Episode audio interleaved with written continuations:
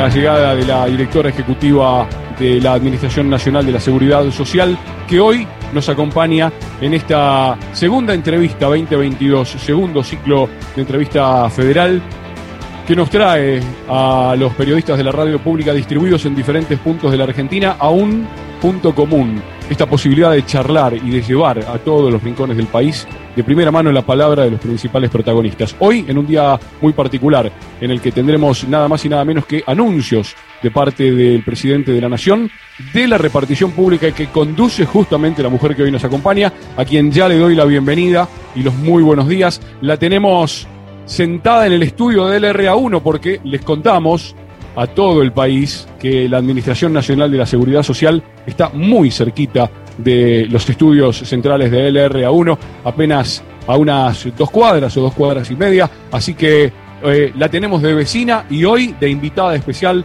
en nuestros estudios junto a Fernando Pedernera. Hola Fernanda, ¿cómo te va? Buen día, bienvenida. Hola, gracias. Buen día. Hice, una introducción un poco larga porque te veía por ahí que estabas todavía con auriculares y, con barbijo recién llegada de una reunión con el presidente de la Nación y con una mañana muy atareada. Pero bueno, ya sin más este, dilaciones, vamos a arrancar esta ronda de preguntas. Te propongo viajar a la ciudad de Bahía Blanca. Juan, buenos días, adelante. ¿Qué tal? Un gusto saludar a toda la audiencia y saludarla también a usted, Fernanda. Mi nombre es Juan Ignacio Guarino de LRA 13, Radio Nacional Bahía Blanca. Em, bueno, y me toca iniciar esta, esta entrevista.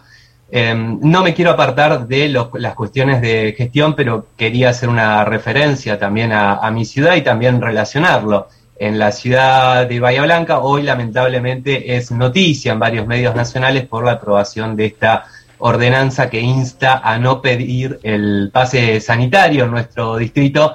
¿no? Esto fue propuesto por un espacio político que dice que esto nos da mayor libertad, ¿no? Esa palabra tan utilizada, tan mal utilizada últimamente. Como dije, no me quiero eh, alejar de los temas de la gestión, pero quería aprovechar esta oportunidad en la que puedo dialogar con usted y, consultarle como directora ejecutiva del ANSES, pedirle que nos hable de ese fondo de garantía de sustentabilidad, esa herramienta que entiendo que es tan fundamental y tan estratégica quizá tanto como lo desconocida que es para muchos argentinos, argentinas que quizá desconocen que justamente es una herramienta que nos da mayor libertad, hace que las y los trabajadores de la economía nacional tengamos mayor eh, libertad. Libertad real, no de palabra, no de pico para afuera, sino esa libertad que consiste en que uno pueda eh, desarrollar su proyecto de vida quizá con menor cantidad de limitaciones materiales externos. Así que pedirle que nos hable a las bahienses y las bahienses, pero también a las argentinas y los argentinos, sobre qué es ese Fondo de Garantía de Sustentabilidad y cómo ha sido gestionado en estos años que ha estado usted al frente del ANSES. Muchas gracias. Bueno, buen día Juan y buen día a todos los vecinos y las vecinas de Bahía un gusto hablar con ustedes y obviamente, ya que es la primera pregunta, aprovechar a agradecer a todo el equipo de Radio Nacional que nos permite hacer esto, ¿no? Encontrarnos quienes eh, la distancia geográfica no nos impide estar cerca y comunicados y pensando eh, para, para, tener la información, pero sobre todo para, para contar y, y, dar cuenta sobre una gestión que hacemos desde el organismo de cara a, a, cada vecino, a cada vecina, a cada jubilado, jubilada, mamá de la asignación, trabajador, trabajadora, que, que, bueno, que estas herramientas nos permiten llegar y, y, estar cerca, así que agradecerles a todos y a todas. Y Juan, vos me preguntabas sobre el FGS, ese fondo de garantías de sustentabilidad, es un fondo que justamente es el respaldo de este gran sistema previsional argentino. Es un respaldo que además cuando los gobiernos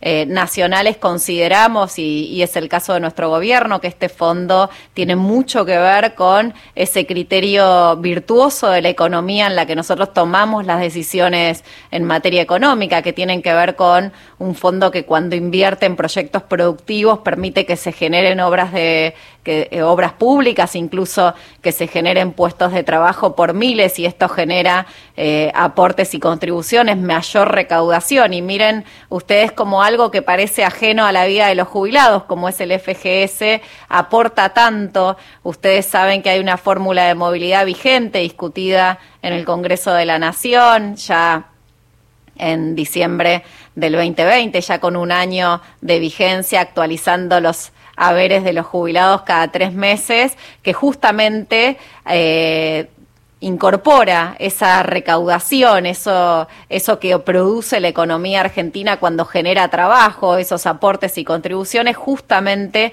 al aumento de las jubilaciones argentinas. Y el FGS tiene en su constitución el enorme deber de hacer que esa, que esa garantía, que ese respaldo del sistema previsional argentino justamente se reproduzca y crezca, porque de esta manera crece el trabajo y de esta manera crecen las jubilaciones. Mirá, si no es un sistema solidario, si no es un sistema en donde todos y todas ganamos cuando la economía argentina le va bien. Ganan los trabajadores, sus salarios le ganan la inflación, ganan eh, los jubilados, sus, sus jubilaciones le ganan la inflación, pero además ganamos todos porque ese fondo se actualiza eh, de tal manera que crece. Cuando llegamos al organismo, ese fondo estaba eh, claramente desfinanciado, por un lado porque las inversiones que se habían hecho no eran inversiones productivas, por lo tanto eso que ingresa con aportes y contribuciones a partir de la generación de puestos de trabajo que se generan a partir de la inversión del fondo, no no habían sido decisiones de política económica, entonces no solo el fondo estaba desinvertido, sino que además era un fondo que peligraba porque habían atado a la vida del fondo del FGS eh, la, la, vida de la, de la reparación histórica, una ley del gobierno anterior y por lo tanto ese fondo eh, estaba, digamos, tenía fecha de vencimiento. Pudimos discutirlo en una ley en el Congreso de la Nación, una ley acompañada por todos los bloques políticos justamente para sacarle ese peso de tener justamente un fondo que es eh, un fondo de inversión, el peso de pagar un flujo en las reparaciones históricas y que de esa manera se fue fuera eh, achicando cada vez más. Por lo tanto, no solo nuestras inversiones en materia de proyectos productivos permitieron que el FGS crezca, sino que además le sacamos esa responsabilidad de pagar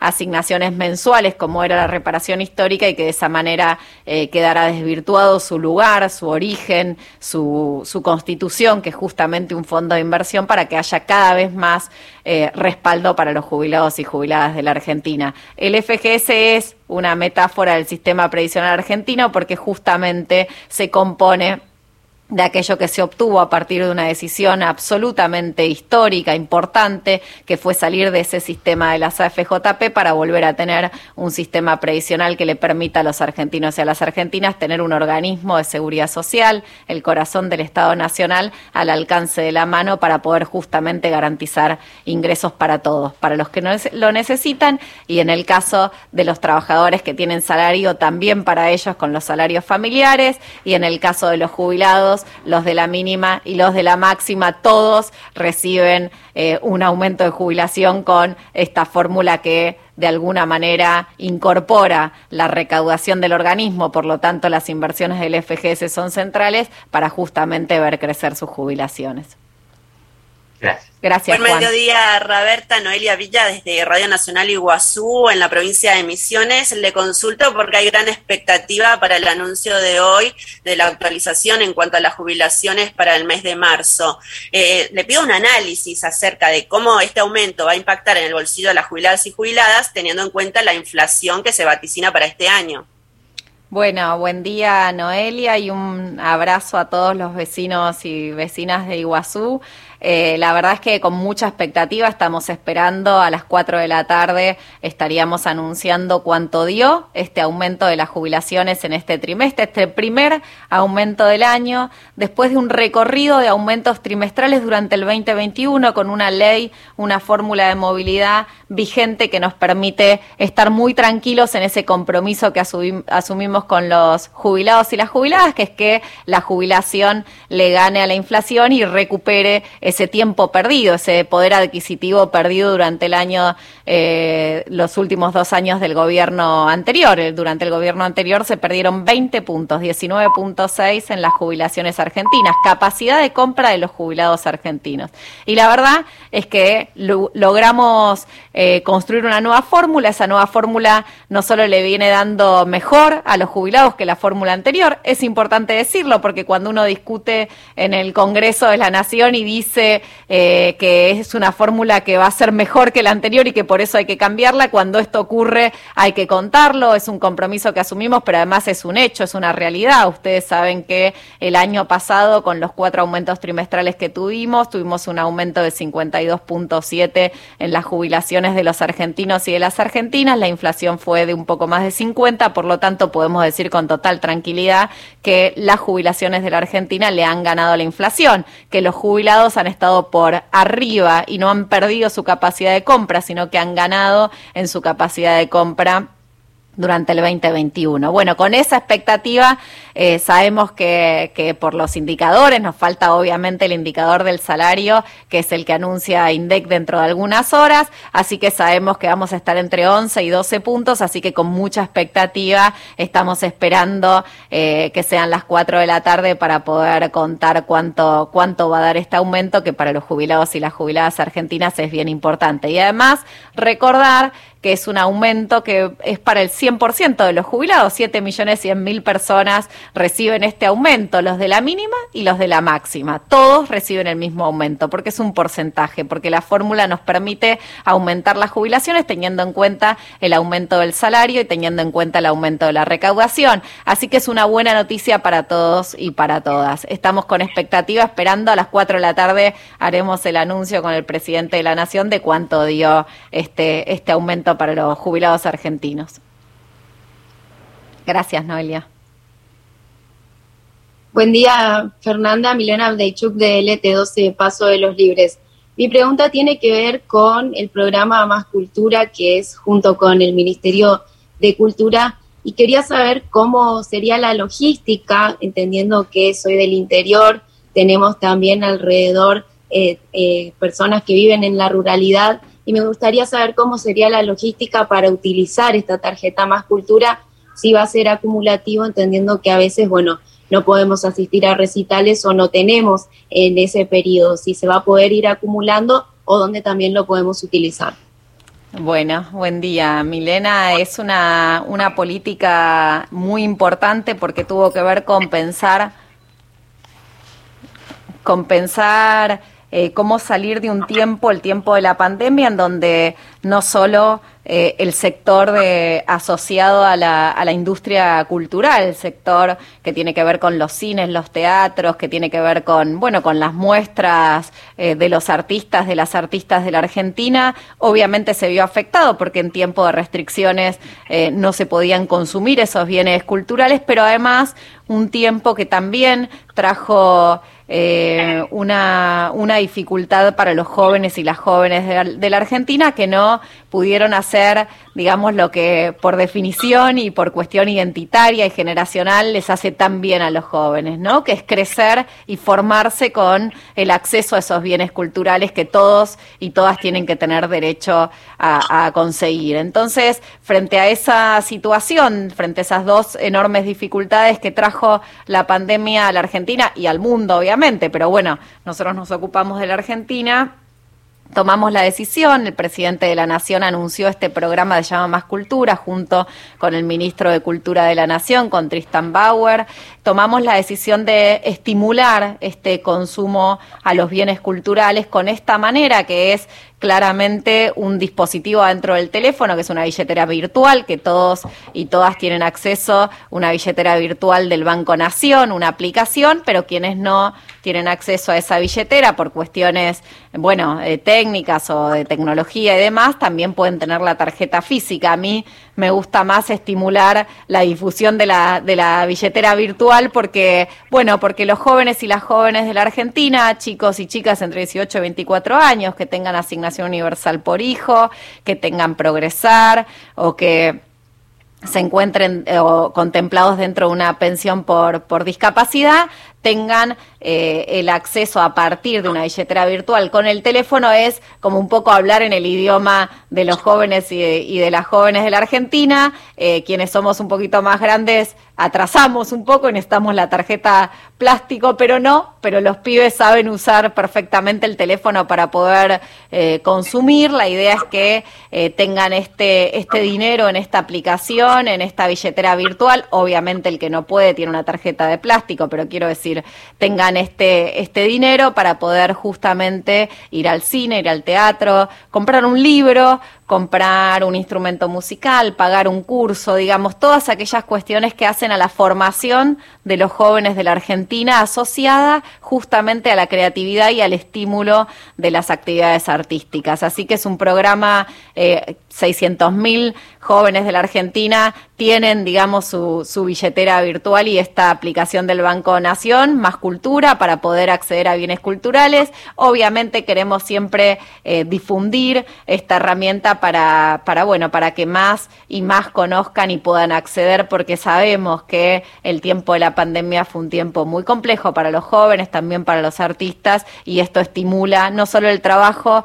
de los artistas y las artistas argentinas, sino sobre todo para, que los jóvenes se encuentren en un recital eh, la verdad que es, eh, que es importante y que nos parece que esas cuestiones también hacen a la vida de la Argentina, ¿no? Si los jóvenes están felices, si los jóvenes tienen eh, posibilidades de encontrarse con actividades que les hacen bien, si tienen espacios para formarse, si tienen material para, para leer, material para compartir, la Argentina se pone en marcha y eso, y eso es lo que hacemos como gobierno en cada una de las decisiones que tomamos. Gracias. Fernanda, muy buenos días. Rocío Dabel de Radio Nacional Esquel, LRA9. Un gusto poder conversar con vos. Mi pregunta iba por el tema de la sostenibilidad del sistema previsional con respecto a la expectativa de vida que ha ido creciendo cada vez más, pero por ahí un poco lo has respondido con el tema del Fondo de Garantía de Sostenibilidad, me parece que va por ese lado. Así que a mí me gustaría que quizás nos actualices a todos en qué estado está el tema de las jubilaciones con las tareas de cuidado. Digo, en el primer mes en que fue lanzado, eh, se pudo lograr captar el 55% de, las personas que solicitaban las tareas de cuidado. Así que por ahí que nos cuentes cómo está actualmente ese, esa jubilación. Bien. Bueno, Rocío, gracias por, por la pregunta y un saludo a todos y a todas en Esquel. Eh, cuando nosotros asumimos la responsabilidad de, gobernar esta área del gobierno tan importante, tan inteligente, tan sensible como es ANSES, el organismo de la seguridad social que administra el sistema previsional argentino, nos propusimos dos eh, enormes objetivos. Por un lado, recuperar tiempo perdido en, relación al valor adquisitivo, cuando contábamos lo de la fórmula de movilidad, eh, va en esa dirección, y por el otro lado, ampliar el alcance de la cobertura de nuestras prestaciones. Quiere decir que quienes tengan edad de jubilarse puedan tener una jubilación. Hay, por supuesto, una discusión. De hecho, últimamente vengo viendo hace unos días que están instalando la discusión sobre una nueva moratoria y demás. Hay mm. una discusión sobre el tema de las personas que mientras que son población económicamente activa, vale decir, tienen entre 18 y 60 las mujeres, 18 y 65 los varones, eh, y no tienen aportes porque o su empleador no los realiza y trabajan de manera no registrada o incluso algunas mujeres dedican años de su vida a las tareas del cuidado porque deciden apostar a ver crecer a sus hijos, a cuidar a sus familias y entonces no a trabajar en relación de dependencia. Tanto sean los que trabajan, porque trabajar trabajamos todos, las mujeres, los varones, quienes salimos de la casa y quienes nos quedamos, todos y todas trabajamos, sean los que trabajan en relación de dependencia como sean los que no trabajan en relación de dependencia, entendemos como gobierno que tenemos derecho a tener un ingreso, un ingreso estable de carácter alimentario en la Argentina a partir de los 60 y 65 años. Y entender eso como gobierno significa tomar decisiones en, esa, en esa dirección. Digamos, si en la Argentina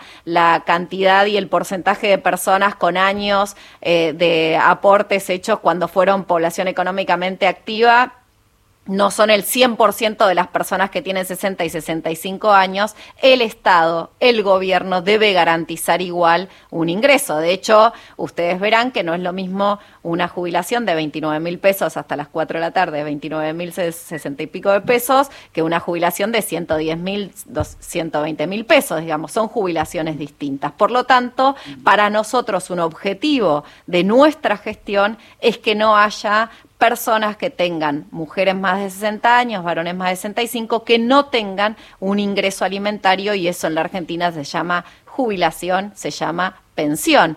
Por eso ampliar el alcance de cobertura de nuestras jubilaciones y pensiones significa encontrar la forma y encontrarle la vuelta que cada persona pueda jubilarse. Bueno, en función de eso fuimos tomando decisiones y ahí en el medio también, la verdad hay que decir que en el año de la pandemia, el primer año de la pandemia, cuando la pandemia sorprendió, pero además impuso una agenda que no teníamos en el mundo que era la emergencia sanitaria por una pandemia como fue la pandemia del COVID-19. Durante ese año tuvimos que atravesar de manera eh, muy compleja, un tiempo absolutamente inédito, como era abrir oficinas y atender a ciudadanos sin que se contagiaran los trabajadores de ANSES. Y además era garantizar cantidad de prestaciones que no estaban vigentes, como el ingreso familiar de emergencia, lo hemos hablado también en esta radio en su momento, porque justamente había nueve millones de personas que no podían salir de su casa y no tenían ingreso y había que el Estado tenía que proponer una manera. Esas fueron cuestiones de emergencia en la coyuntura crítica, los argentinos y las argentinas sabemos atravesar crisis, en esa coyuntura muy crítica supimos como Estado estar muy cerquita de quienes lo necesitaban, pero además teníamos que pensar cómo iba a ser cumplir con este objetivo que nos propusimos cuando llegamos a la gestión y la pandemia todavía no era una agenda, no era una realidad, no, no tenía que ver con lo que veníamos a hacer como gobierno el 10 de diciembre del 2019. Entonces, decidimos eh, no dejar de lado nuestros objetivos, nuestras metas, nuestros sueños como gestión y empezamos a pensar cómo hacíamos para incluir a hombres y mujeres al sistema previsional cuando los años de aporte y la moratoria vigente no permitía que esto ocurriera. Y ahí sumado a la visibilidad que tuvieron las tareas de cuidado en tiempo de pandemia, todos y todas vieron lo que hacemos las mujeres con nuestros hijos adentro de nuestra casa, bueno, ahí es que tomamos la decisión política y el, y el presidente de la Nación, con una decisión de gobierno, con un decreto de necesidad y urgencia, hizo posible un programa para incluir a las mujeres computando años de aportes por tareas del cuidado por cada hijo o por cada hija, con algunas cuestiones particulares como la cantidad de años que se computan si tenés un nene con discapacidad y criaste un hijo con discapacidad o un hijo o una hija adoptada o un hijo o una hija con una asignación universal por hijo que obviamente muestra una condición socioeconómica particular o diferente al resto de las mujeres que han tenido familias con otro tipo de ingresos. Estas cuestiones las pusimos todas eh, en materia programática para dar respuestas a las mujeres de la Argentina. Muy pocas mujeres en la Argentina tienen los 30 años de aportes, pero como decía el principio, para nosotros y para nosotras, las mujeres tienen que poder tener acceso a la jubilación como los hombres y tiene que el Estado ser creativo para pensar cómo ese ingreso, que insisto, es distinto a quienes sí tienen aportes, porque obviamente el valor de la jubilación y lo que reciben mes a mes es bien distinto, pero un piso de derechos de carácter alimentario pudiera estar vigente en la Argentina y para eso hicimos esta enorme iniciativa que ya hay más de 150 mil mujeres que iniciaron el trámite. Ahora en poquitos días estamos entregando la jubilación número 100 mil. Hay 150 mil iniciadas, pero hay 100 mil mujeres que están cobrando su jubilación en la Argentina que no se hubieran eh, podido jubilar. Por eso es bien importante que el Estado siempre tenga mecanismos para garantizar ese derecho a la alimentación. Y entonces yo pregunto, miren si no hubiera habido una política de moratorias que tiene vigencia en la Argentina a partir del 2005 con una ley de Néstor Kirchner, a partir del 2014 con una ley de la expresidenta de la Nación, actual vicepresidenta Cristina Fernández de Kirchner, que esas moratorias permitieron que en un contexto como la pandemia el 94% de los argentinos y argentinas en edad de jubilarse estuvieran jubiladas, tengan o no aportes. Por eso, para nosotros y para nosotras es un desafío, pero además es una obligación seguir construyendo alternativas para que no, haya argentinos y argentinas sin jubilación, porque justamente en la pandemia qué hubiera pasado si la población de riesgo, que eran los mayores de 60 años, no hubieran tenido un ingreso para poder comer en su casa. Hubiera sido una tragedia peor que la que vivimos. Por eso nuestra responsabilidad es seguir generando y tareas del cuidado, como le decimos afectuosamente, vienen en esa dirección a cumplir con ese enorme objetivo de no dejar a nadie sin su, su jubilación.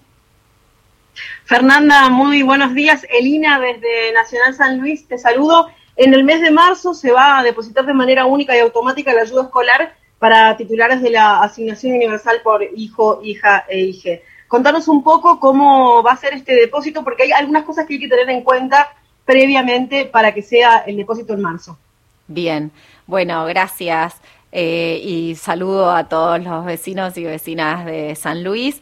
La verdad es que es un pago, ustedes recordarán que para tener una asignación universal por hijo, el requisito es que seas el 94% de los titulares son mujeres, así que nos vamos a referir a madres, pero bueno, también hay padres, ¿no? Pero en, términos generales son madres que eh, sostienen la vida diaria de sus hijos y de sus hijas sin un ingreso registrado, ni ella ni el padre de los, de los niños. Eso, en eso hace ya eh, muchos años en la Argentina, también a partir de una decisión de gobierno de, nuestra actual vicepresidenta, en ese momento presidenta, se instala una asignación de carácter alimentario para los chicos menores de 18 años cuyo padre y madre no tengan ingresos registrados, por lo tanto no tengan trabajo en blanco, para decirlo de una manera coloquial. Esta asignación universal tiene dos grandes requisitos. Un requisito es que los chicos y las chicas vayan a la escuela, otro requisito es que estén controlados en materia de salud, eso es control de talla y peso por parte de un pediatra y además que tengan el calendario de vacunación al día, el calendario obligatorio de vacunación.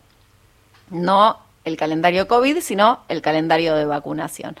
Por lo tanto, eh, nosotros durante el año pasado tuvimos que implementar una y todos los meses, durante 12 meses del año, se cobra el 80% de la asignación universal por hijo y el 20% se va acumulando mes a mes y una vez al año, como contaba recién Erina, una vez al año se cobra, se deposita por parte de ANSES y se cobra por parte de las familias ese 20% acumulado durante esos 12 meses. Bueno, este año, por supuesto, es a partir de marzo que vamos a estar recibiendo a las madres argentinas con su certificado de alumno regular, su control pediátrico y su em, constancia de vacunas al día.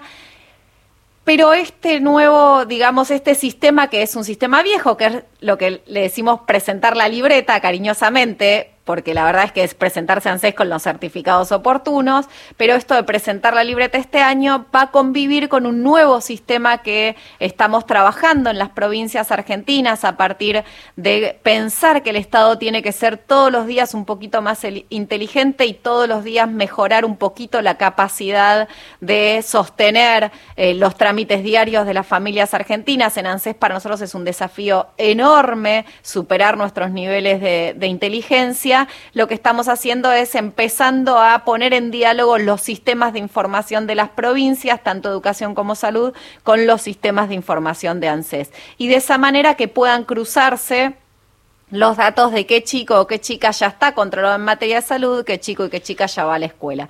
Por lo tanto, va a ser un año donde convivan los dos sistemas con la enorme expectativa de ir avanzando y que dentro de poco podamos dejar atrás que las mujeres tengan que acercarse a las oficinas de ANSES con sus eh, certificados, porque la verdad es que nosotros como Estado debiéramos poder dialogar en términos de datos con las jurisdicciones provinciales que nos eh, generen este insumo. Ustedes saben, las vacunaciones los calendarios de vacunación obligatorio son atención primaria de salud, le tocan los municipios, pero las provincias garantizan ese, ese servicio en materia de salud, por lo tanto esa información las provincias la tienen que tener y eh, la escolaridad igual, ¿no? Hay eh, un insumo provincial que a nosotros nos debiera garantizar saber qué chicos y qué chicas van a, van a la escuela. ¿Y por qué queremos hacer que funcione más inteligentemente? Bueno, por un lado, para simplificar los trámites de las familias argentinas y por el otro lado, porque estamos preocupados y estamos haciendo un enorme esfuerzo, y ustedes lo saben porque vienen siguiendo sobre todo la,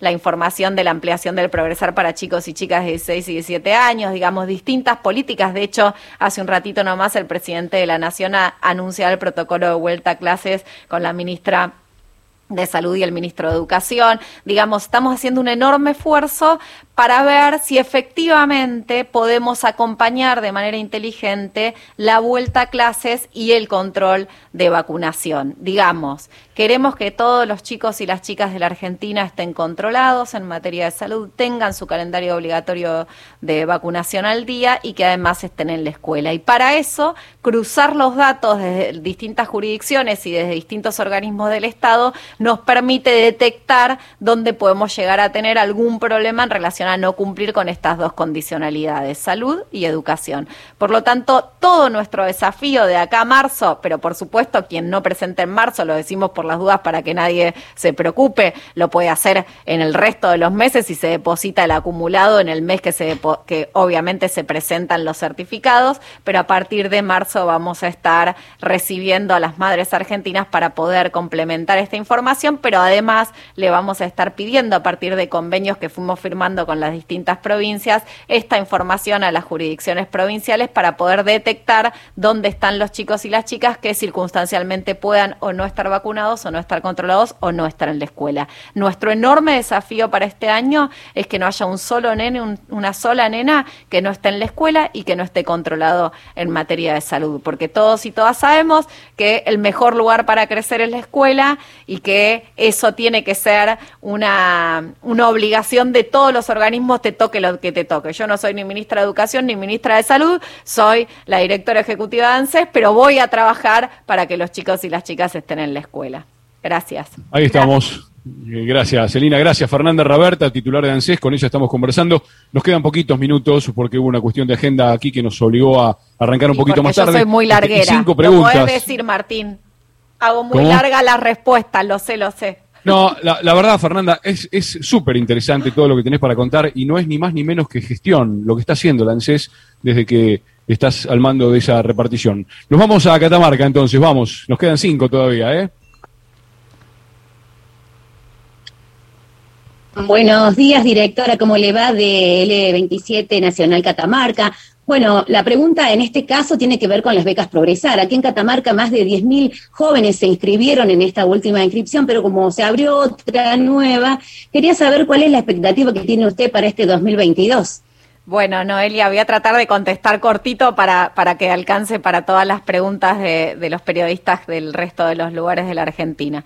Eh, la verdad que sí, estamos con mucha expectativa. Hay más de 500.000 jóvenes que se inscribieron, de casi un millón de chicos y chicas que potencialmente se pueden inscribir porque tienen entre 16 y 17 años en la Argentina. Es la ampliación de un programa que está vigente en la Argentina, que se llama Progresar, que alcanza a un millón de jóvenes entre 18 y 24 y que ahora, eh, a partir de la decisión del presidente de la Nación, en el mes de diciembre se amplió a los chicos de 16 y 17 con este mismo objetivo de volver a las clases con toda la potencialidad, enorme potencialidad que tienen los adolescentes de la Argentina. Entonces, estos 500.000 chicos inscriptos, de los cuales ya eh, tenemos cerca de 20.000 con una declaración jurada que nos cuentan que estaban fuera de la escuela y que quieren volver, son chicos nuevos que se incorporan a este millón de chicos que ya están en el progresar. ¿Cuál es nuestra expectativa? Seguir creciendo. Cuando asumimos la gestión había 500.000 chicos que tenían beca progresar, hoy hay un millón de chicos entre 18 y 24 años y 500 mil chicos inscriptos de 16 y 17. ¿Por qué digo inscriptos? Bueno, porque de todos esos chicos y chicas vamos a ver que estén efectivamente en la escuela porque es una beca de estudio, por lo tanto hay que ir a la escuela. En marzo nos vas a tener que presentar el certificado de alumno regular para poder seguir cobrando tu beca, pero ya eh, hay una enorme cantidad de esos chicos y esas chicas que ya están inscriptos de los potenciales 16 a 17 años y por supuesto en marzo también está abierta la inscripción para más chicos de 18 a 24 para más chicos de 16 a 17 y lo que hicimos en enero, en un, en un mes complejo para hablar de, de escuela, sobre todo para los adolescentes que van a la escuela secundaria, lo que hicimos fue abrir esa preinscripción para poder tener justamente en movimiento la idea de volver a la escuela y no empezar en marzo y por ahí perder a aquellos chicos que no estaban yendo a la escuela y por ahí el tiempo de la reflexión para la vuelta a la escuela les, les, les impedía eh, arrancar en marzo con certificado, con beca, con inscripción al progresar y además con, la, con el inicio de clases. Por eso en enero inscribimos a estos 500.000 chicos. Eh, la idea es seguir inscribiendo en, en marzo como corresponde, como es el calendario habitual del Progresar. No nos olvidemos que de 500.000 chicos pasamos a un millón entre 18 y 24 años que hoy tienen su beca Progresar. No nos olvidemos que hemos ampliado el Progresar para el secundario, para chicos de 16 y 17 y no nos olvidemos que del potencial cantidad de chicos de un millón de la Argentina, ya hay 500.000 chicos que le pidieron al Estado una mano para poder justamente ser acompañados en el tránsito de la vuelta a la escuela secundaria, que en la Argentina es obligatorio, así que siempre vamos a invitar a los adolescentes de la Argentina a terminar el colegio secundario porque es una obligación para los jóvenes, pero también es una obligación para nosotros y además porque estamos convencidos desde el gobierno que es el mejor lugar para crecer, para vivir, para encontrarse con otros, para enamorarse, para pasarla bien y también para aprender. Fernanda, ¿cómo le va? Marcelo El Bueno de Radio Nacional El Calafate. Le quería hacer una consulta en referencia a que el año pasado, bueno, se firmó un convenio con la provincia de Santa Cruz, con la gobernadora más precisamente, del Programa Nacional de Reparación Histórica, donde, bueno, se dio una ayuda financiera al gobierno de la provincia de Santa Cruz para fortalecer la caja de previsión social. ¿Qué se prevé para este año 2022? Bueno, eh, buenos días, Marcelo, y un abrazo y un saludo a todos los vecinos y vecinas de Calafate. Como bien decías, es un convenio que permite ir pagando cuotas de anticipo y que después cuando se vuelve a hacer la simulación para ver el déficit de la caja previsional o el superávit, en, tal caso ver la decisión que se toma, lo que hacemos es justamente cruzar en las cajas no transferidas de las provincias, en los sistemas previsionales no transferidos al sistema nacional, lo que hacemos es ver de qué manera el Estado Nacional acompaña a, esos, a esas cajas no transferidas de las provincias. Por lo tanto, está en el mismo proceso del año pasado, está este año nuevamente para justamente hacer ese proceso de simulación y poder acompañar a los jubilados y jubiladas de Santa Cruz. Muchas gracias. ¿Qué tal, Fernanda? ¿Cómo estás? Eh, mi nombre es Azul Méndez, soy de Radio Nacional Chosmalal, al norte de la provincia de Neuquén. Y mi pregunta está relacionada a algo que ya mencionaste un poco que son las moratorios, las moratorias, perdón. Sabemos que ahora en julio ya se va a vencer. ¿Qué, se tiene pensado? ¿Cómo se va a continuar? ¿Cómo se va a trabajar en general? Muchas gracias. No, gracias eh, a vos.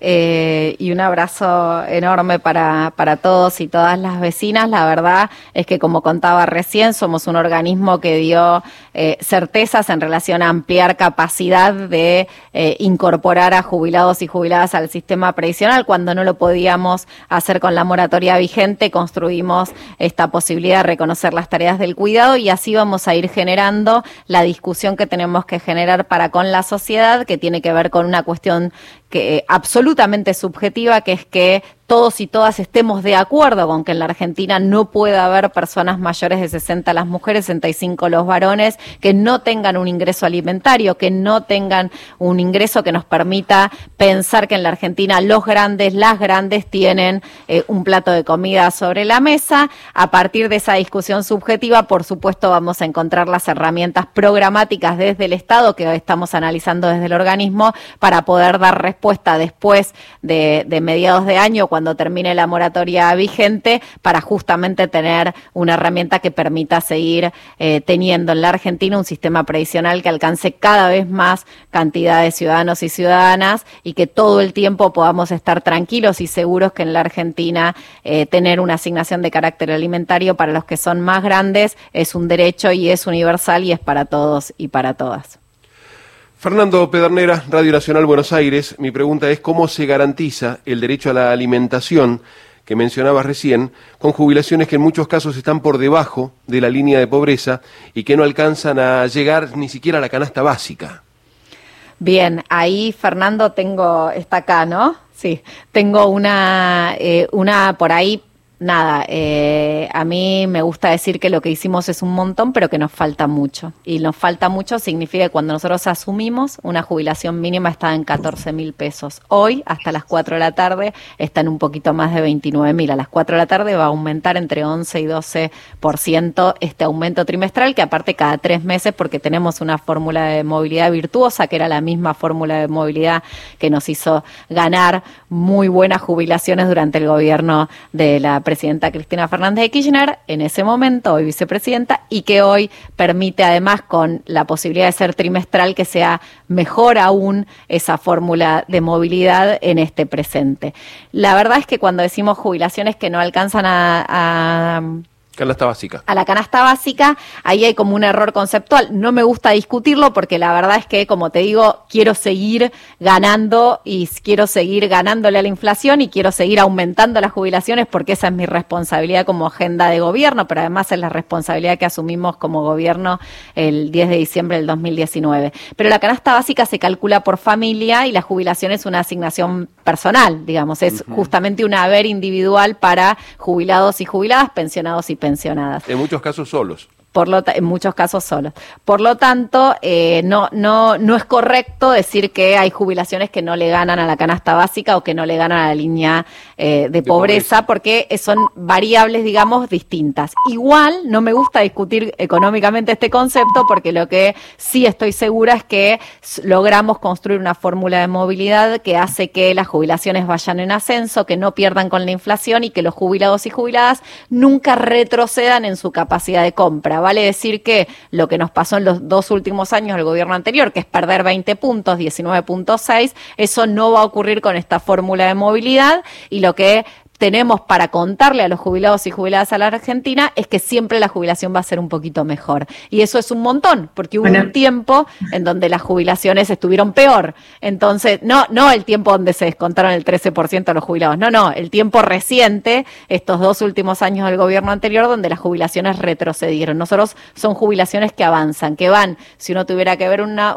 en una curva, que van para arriba. Por lo tanto, no, no voy a dejar un solo día de trabajar para que los jubilados y las jubiladas cobren siempre más, que siempre tengan mejores jubilaciones, pero la fórmula de movilidad nos permite garantizar con certeza que este es el camino que elegimos y es el camino correcto porque viene ofreciendo estos aumentos trimestrales que, le dan muy bien a los jubilados y que seguiremos trabajando en esa dirección. Está claro. Bueno, vamos que nos corren, nos corren, los próximos, Noé, así que vamos, cortita y Fernanda nos da la última respuesta y la liberamos. La última de Chaco. Buenas tardes, Fernanda. Aquí Noelia Moreira desde Resistencia Chaco. La, vimos también en el último encuentro que tuvo aquí en la inauguración de, estas oficinas nuevas aquí de, de ANSES. Eh, pero quería preguntarle además eh, acerca de este acuerdo con el Fondo Monetario Internacional, este principio de entendimiento, y si podría afectar al Fondo de Garantía de Sustentabilidad de, de ANSES o estos, em, eh, estos, em, estas reuniones trimestrales que va a tener la Argentina con el fondo también.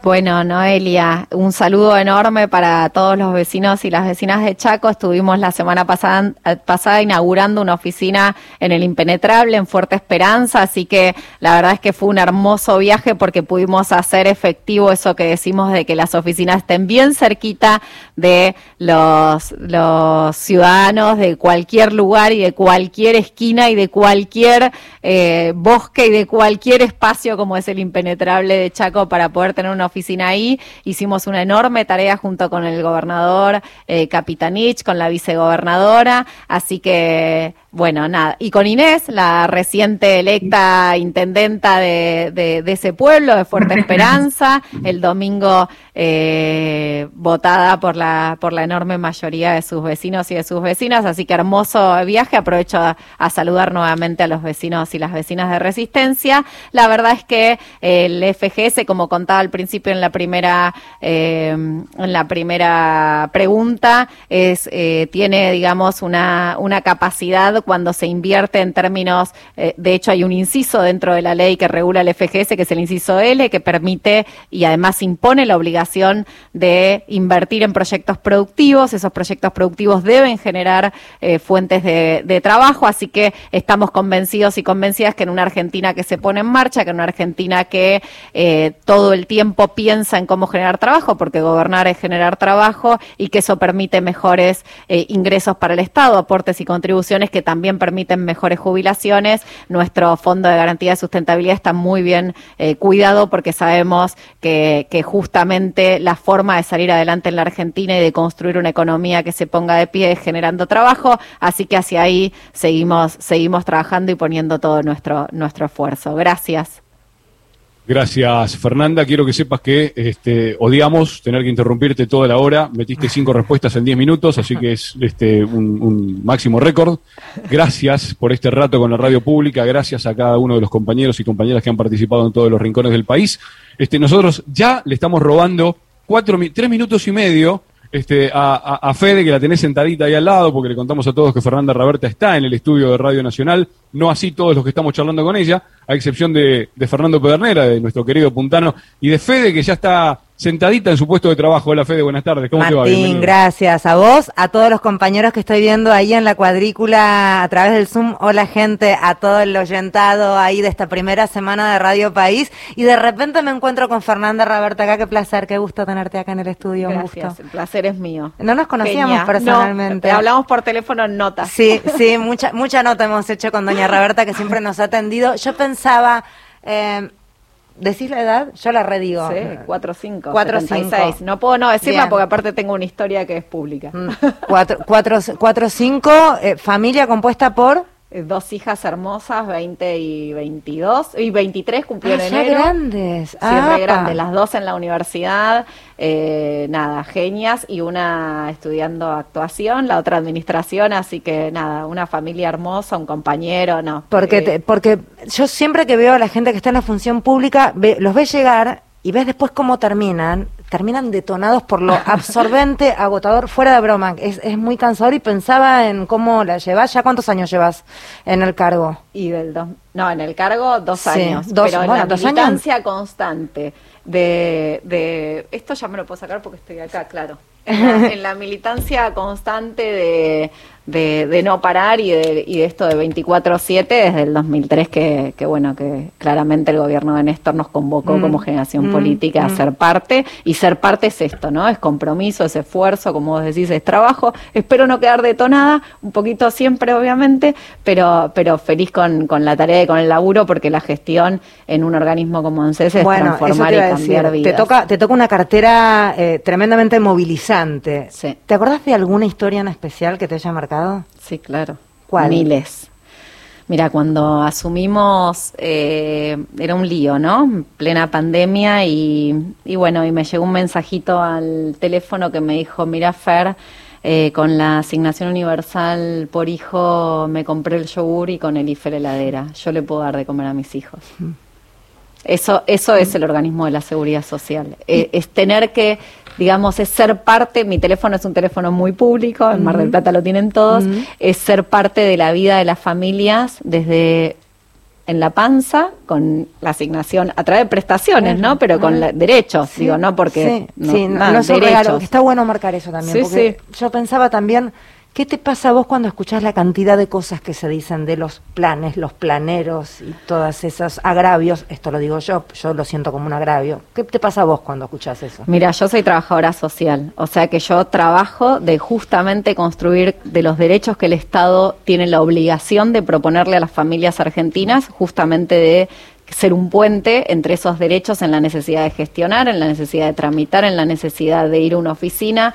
Eso hago como profesión. En ANSES se, se amplifica de una manera enorme, porque ANSES está en tu vida cuando estás embarazada y te acompaña si sos trabajadora con un prenatal, si sos si no tenés trabajo formal, porque todos trabajamos con una asignación por embarazo, te acompaña cuando tenés tus chicos con el salario, con la asignación, te acompaña cuando sos trabajador, te acompaña toda la vida cuando te jubilas cuando perdés a tu ser querido, también te acompaña a través de las pensiones. ANSES es el organismo que nosotros decimos el corazón del Estado Nacional por la empatía y por la sensibilidad que tiene que tener para estar cerca y presente en todo el momento de la vida de todos los argentinos y las argentinas. Así que imagínate para una trabajadora social lo importante que es conducir un organismo. No, me imagino, y la este. responsabilidad que implica también, digo, es tan sensible. Eh, pausita un, segundo para despedir a Martín y a todo el equipazo que está allí del otro lado. Es lindo verlos desde acá. Beso enorme a todos. Gracias. Gracias, gracias, gracias Fede. Este, saludos al equipo de Radio País, a Mario Giorgi.